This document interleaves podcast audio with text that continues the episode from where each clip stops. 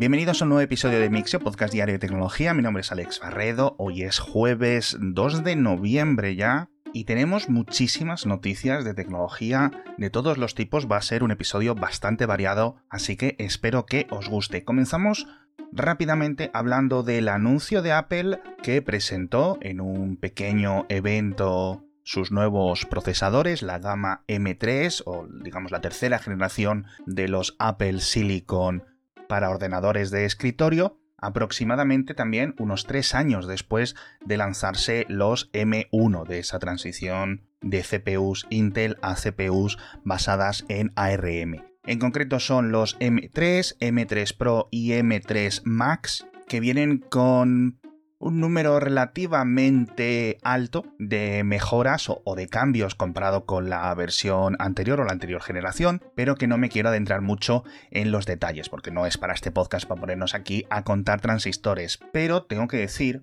varios puntos técnicos que creo que sí son interesantes. El primero es que mantienen la base con 8 GB de memoria unificada, es decir, el M3 de menor rendimiento y menor precio que puedes comprar en uno de estos Mac sigue con 8 GB de memoria RAM, lo cual es un gran limitador teniendo en cuenta que no la puedes actualizar porque va incrustada en el procesador. En la otra punta de los procesadores, el máximo de la RAM o de la memoria unificada, porque ya sabéis que la utiliza la CPU y la GPU dentro de este procesador, sube de 96 a 128 gigabytes. Vamos a ver si este hipotético futuro M3 Ultra sube un poquito más. No sé si quizás hasta los 256, pero quizás 192 o 144, 156 son algunas cifras que hemos visto como posibles en el pasado. Y los tenéis disponibles de momento en los MacBook Pro nuevos que el modelo más barato es, son 2.000 euros,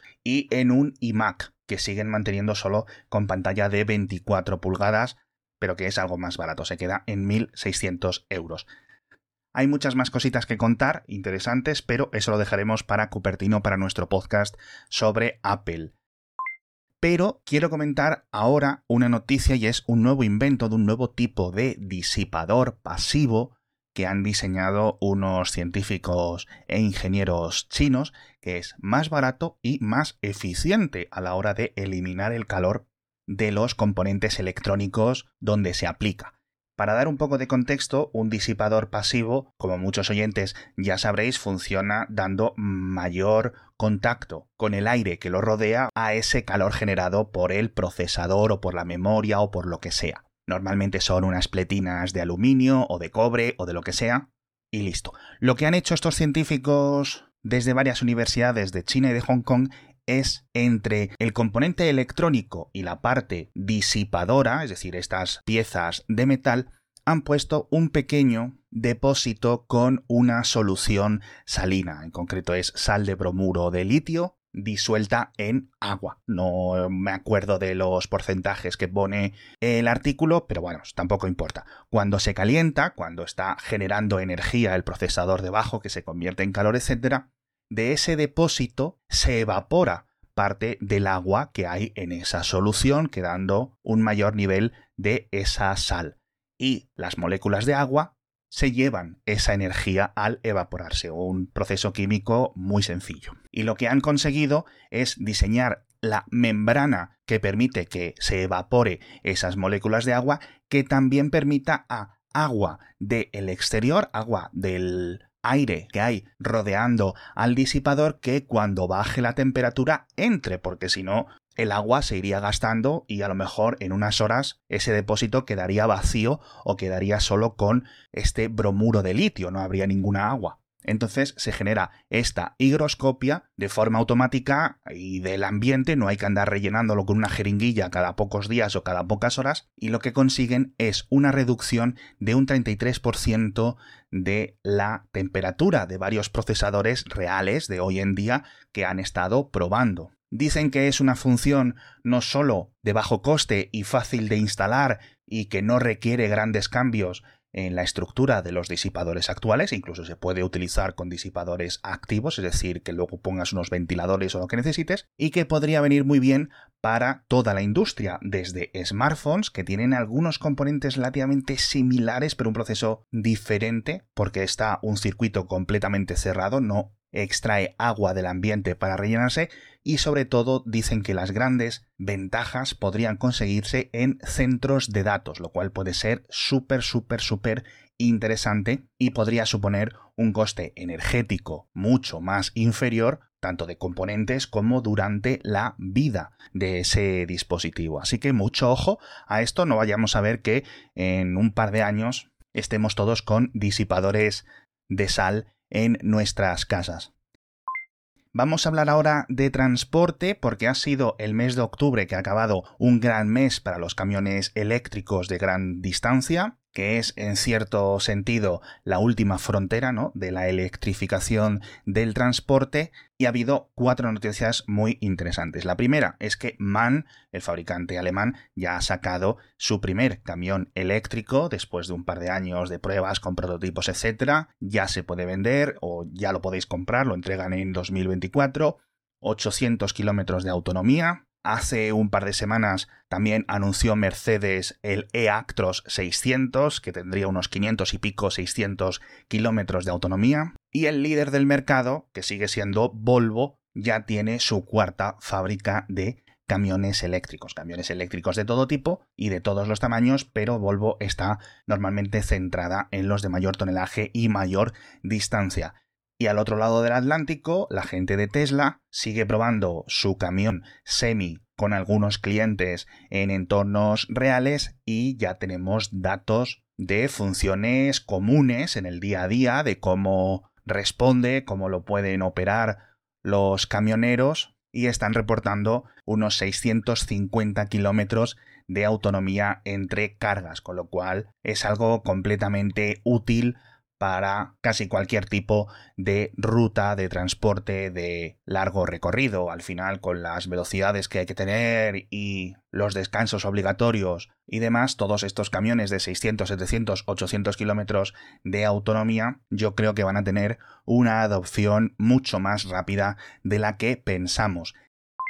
Y esta semana no hay publicidad en este podcast, pero sí tengo que hablar de publicidad en general en la industria tecnológica porque después de varios meses de pruebas parece que YouTube expande su bloqueador de bloqueadores de anuncios a nivel global. Yo de momento no lo he notado, es decir, yo he estado viendo vídeos ahora antes de grabar este episodio en Firefox con uBlock Origin y no me ha saltado ningún mensaje, pero uno de los ejecutivos de YouTube ha afirmado que el lanzamiento ya es global y que van a cambiar su sistema de detección de bloqueadores de publicidad cada 12 horas y que si accedes a YouTube bloqueando los anuncios, no podrás ver los vídeos. Y en respuesta a este anuncio tenemos una actualización precisamente de uBlock Origin, que sigue siendo el bloqueador más recomendado para casi cualquier tipo de navegador, que han modificado la extensión para actualizarse constantemente y sus creadores irán creando diferentes parches para detectar estos cambios de YouTube que prometen hacer cada 12 horas. Así que entramos en un juego cada vez más rápido de el gato y el ratón. Ahora son 12 horas, quizás YouTube tenga capacidad tecnológica para hacerlo cada 12 minutos, pero la verdad es que tengo bastante interés en ver cómo evoluciona esta carrera armamentística y si esto tiene algún efecto en la adopción y las suscripciones de YouTube Premium para no tener publicidad en los anuncios a cambio de pagar una tarifa todos los meses y quizás también pueda tener alguna ramificación en algún competidor de YouTube consiguiendo un poco más de tracción. Quizás Twitter, que está apostando mucho por los vídeos, quizás alguno de estos alojadores de GIFs y de vídeos cortos pueda tener un poco más de sentido o incluso se me ocurre también Telegram, pero este es uno de los grandes cambios del status quo desde que existe YouTube.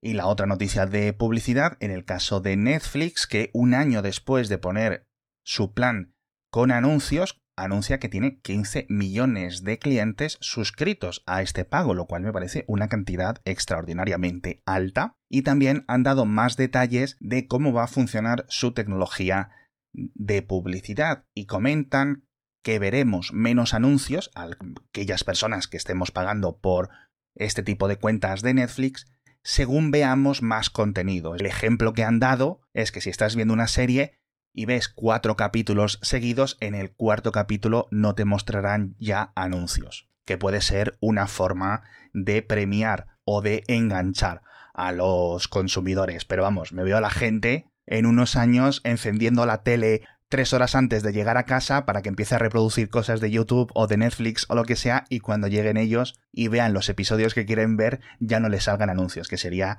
algo completamente demencial, pero lo veo, lo veo ocurriendo.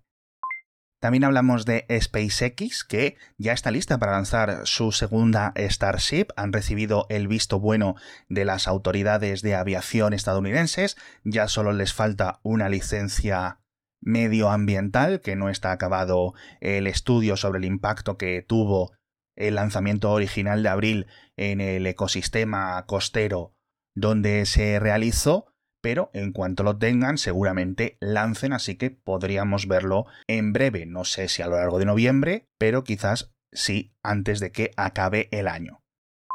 Hablamos también de dos grandes acuerdos internacionales. El primero, quizás el más interesante, una alianza mundial contra el ransomware. Como lo comentaba en el boletín, 40 países que han ratificado crear una estructura para reducir los flujos y los grandes pagos de dinero que hay hacia estas eh, bandas de criminales con dos diferentes perspectivas. La primera es una colaboración internacional de sus policías, es decir, una plataforma donde puedan compartir datos sobre los casos que afecten a sus empresas, a sus universidades, al gobierno o a sus ciudadanos en general, sobre información que pueda ayudar a capturar a esos criminales, pero también a descifrar y solucionar los ataques informáticos, y por otra parte, una vía de seguimiento a las cadenas de bloques y los diferentes movimientos que hagan los pagos de todos los afectados en esos 40 países para evaluar si hay nuevas pistas que puedan dar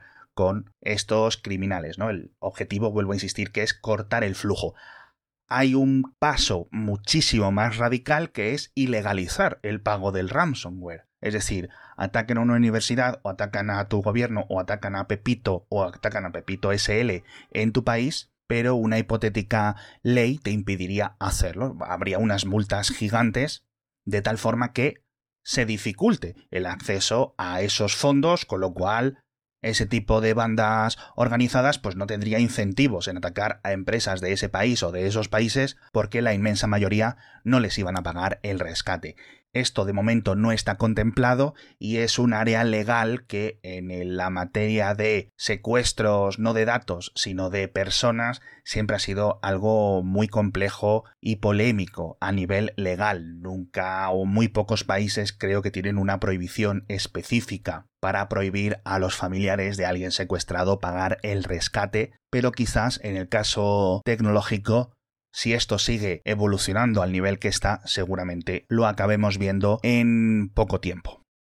Y el segundo acuerdo realmente es un acuerdo doble porque han aparecido casi al mismo tiempo y van de lo mismo, que es la declaración de Bletchley en Reino Unido, donde varios países, entre ellos la Unión Europea, Estados Unidos, China, Corea del Sur, etcétera, es decir, están más o menos todos los bloques, han acordado una especie de compromiso para tener un marco de guías para la inteligencia artificial y viene casi en paralelo al acuerdo del G7 en lo que denominaron el proceso de Hiroshima que busca establecer un código de conducta voluntario para empresas, para universidades, etc. Es decir, ni en la gran reunión del G7 en Japón, ni en la de estos otros países en Reino Unido han llegado a límites específicos, etcétera, pero francamente creo que sería imposible, al menos a día de hoy, evaluar elementos concretos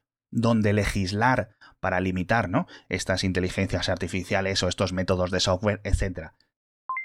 Tenéis muchísimos más enlaces en las notas del episodio, donde también tenéis datos sobre un análisis por microtomografía, un análisis genético también de diferentes equinodermos y estrellas de mar. Y parece que unos científicos por fin han descifrado por qué tienen esta estructura. Y resulta que al contrario que los humanos y la mayoría de animales en el planeta Tierra, que tenemos una simetría bilateral, es decir, una parte izquierda y una parte derecha, estos tendrían una simetría quíntuple, es decir, que no es que tengan cinco brazos o cinco piernas o cinco extremidades, sino que técnicamente todo el cuerpo es una especie de cabeza. Pero bueno, hay imágenes y vídeos súper interesantes en el estudio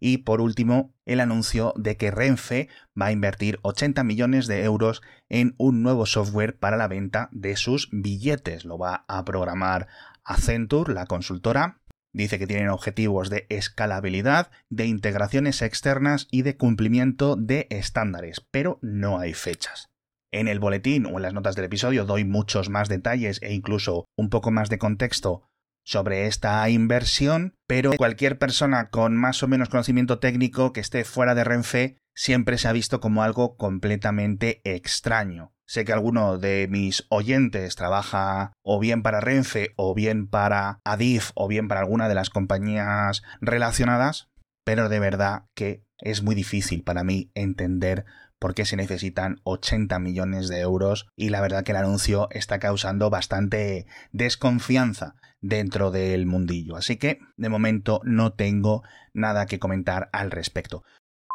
Muchísimas gracias a todos los oyentes por estar conmigo un día más y nos vemos mañana con más noticias de tecnología.